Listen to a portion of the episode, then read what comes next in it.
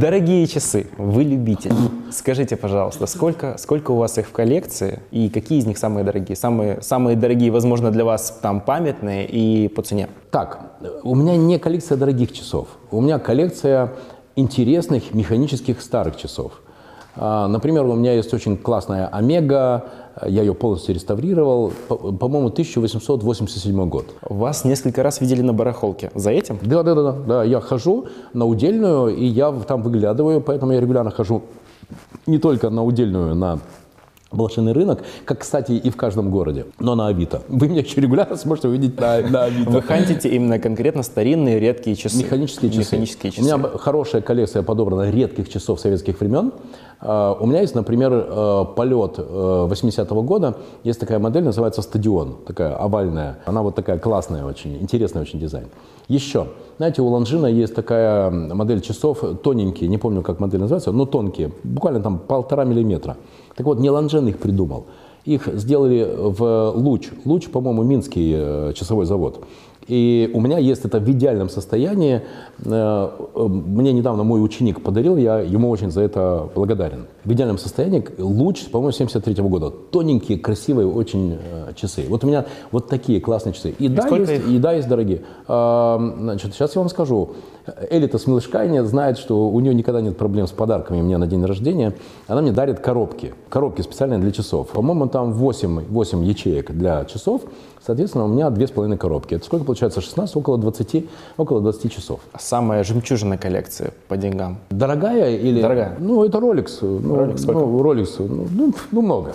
Ну, как много? Да, да нормально, нормально. Ну, 2000 евро, 3000, 20, Нет, это 25. дешевые часы. Ну, не знаю, там полтора миллиона. Это было в тот период, я их купил достаточно давно. Это было в тот период, когда я еще морочился на тему имиджа. Ам, Потому что, вы знаете, я, в принципе, не очень брендовый человек, хотя у меня есть, наверное, там манечка, я фанат рейндж-роверов. Да, вот, вот это, наверное, единственная моя такая брендовая... Сейчас на вас какие часы? А, Слушайте, это, это представьте себе простые часы, которые мне подарил э, отец моей жены. Э, и вот мне просто понравилось вот это сочетание красного и черного. Я не знаю, это, это даже no name. Они просто прикольные. И я уже могу себе позволить носить то, что мне нравится, просто потому что мне Вне зависимости от цены и бренда. Да, хотя так бывает, что когда я прихожу на встречи, если я знаю, что я иду на встречу, э, где это важно, то я одеваю часы, и, как правило, так и бывает. Ты, ты, и ты видишь такой взгляд, значит, ну ладно, для кого-то это важно. Поверьте, что для большинства успешных людей, как вы думаете, у у Андрея Игнатьева, э, совладельца 220 вольт, это многие сотни миллионов долларов э, э, оборота и прочее, прочее. Какие у него часы на Я руке? думаю, это максимально что-то универсальное и вроде G-Shock какого-нибудь, то есть противоударный, водонепроницаемый. Или, или же это обычный Вот Apple Watch. Apple Watch. Apple Watch. Да. У меня есть очень классная модель Вандербоде, есть такая редкая швейцарская марка, и у них есть Magnum. Вот у меня есть этот Magnum. Очень такой, такой, такой булыжник классный. Автопарк Мариновича. Какие у вас автомобили сейчас и какими автомобилями вы владели? Как правило, у меня должно быть два автомобиля, я себя, я себя чувствую тогда комфортно. А, Первый, ну вот Range Rover, у меня сейчас третий уже Range Rover. А, У меня были заходы в сторону Audi, в Mercedes. Mercedes очень скучная марка. Не хочу. Все. Я понял, что Mercedes это не мое. Знаете, это вот ты садишься, вот когда я сажусь в Range Rover, это мое. Это как, как рубашка, как вот, вот знаете, когда вот твое, да? Уютно. Да, уютно, хорошо, просторно, высоко сижу, высоко, далеко гляжу. А, был, кстати, очень классный Ford Explorer. Я купил его у Кирилла Остапенко, турбированный, мощняцкий, 460 лошадиных сил, нажал пфф, и рванул. Просто вау, крутая машина. Год она у меня побыла, но все равно Range Rover. Вторая машина у вас какая? Э, Кабриолет. Кабриолет. Был кабриолет Volvo.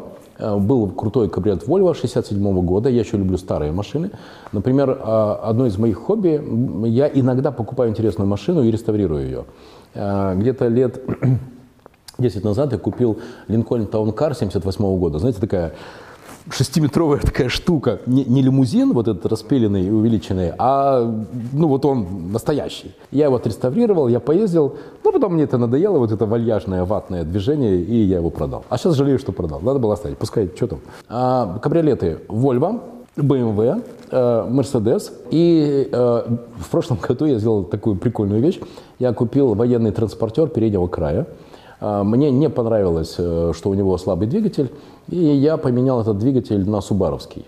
Э, Сейчас там полностью все перестроено, там субаровский двигатель, э, тойотовская коробка. И это, конечно, зажигалка. То есть это такая реальная табуретка. Ну, тоже кабриолет. Э, ну, Я считаю, что это кабриолет. Там одно водительское сиденье прямо посередине, руль посередине. Ну и там два таких убираешься, как на этих машинах, очень лаконичные пассажирских сиденья. Я уже летом гонял на этой машине, конечно, ну это реально мозгокрыша снос. Три трека, которые должны быть в кабриолете Мариновича, когда он заводит мотор. Queen э, We Will Rock You!